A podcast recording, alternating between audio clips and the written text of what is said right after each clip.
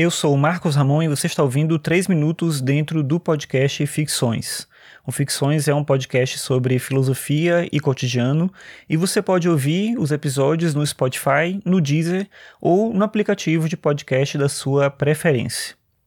No episódio de hoje vou falar sobre três concepções de filósofo, três maneiras de se pensar o filósofo. E isso a partir de um livro do Deleuze chamado A Lógica do Sentido. Esse é um livro que foi publicado em 1969 e ele tem uma proposta estranha que é analisar, analisar não, na verdade, fazer um comentário do livro Alice no País das Maravilhas à luz da filosofia, mais especificamente à luz do estoicismo, e a partir disso estabelecer uma coisa que o Deleuze chama de teoria do sentido.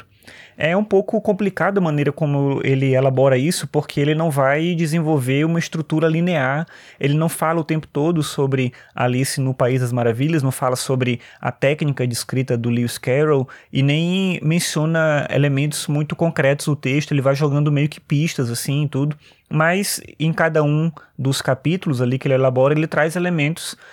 ligados à filosofia estoica que ele entende que se conectam com Alice no País das Maravilhas. Um dos aspectos que eu acho que são interessantes é quando ele fala sobre três concepções de filósofo.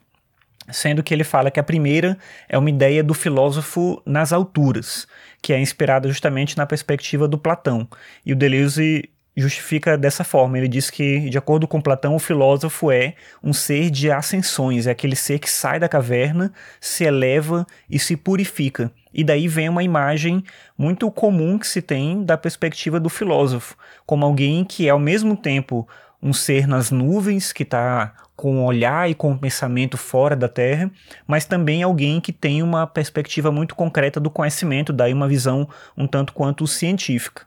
Uma outra perspectiva de se pensar a filosofia, que ele vai dizer que é das profundezas, então do Platão é das alturas, o outro é das profundezas, que é a perspectiva dos pré-socráticos, que eram aqueles filósofos que olhavam para a natureza, que olhavam, de acordo com Deleuze, para dentro da caverna, para tentar entender a essência da própria natureza e o elemento mais imediato da existência, da vida, da nossa capacidade de existir. E aí teria um meio termo, que seria esses filósofos da superfície, que são os estoicos. Os estoicos teriam justamente essa perspectiva de buscar a realidade, de olhar para a realidade e se entender como parte dela, olhar para a natureza e se entender como parte da natureza, não como alguém que quer decifrar a natureza na sua essência, como os pré-socráticos, e também não como alguém que quer se afastar do mundo para elevar, para se elevar a um nível de espiritualidade ou algo nesse sentido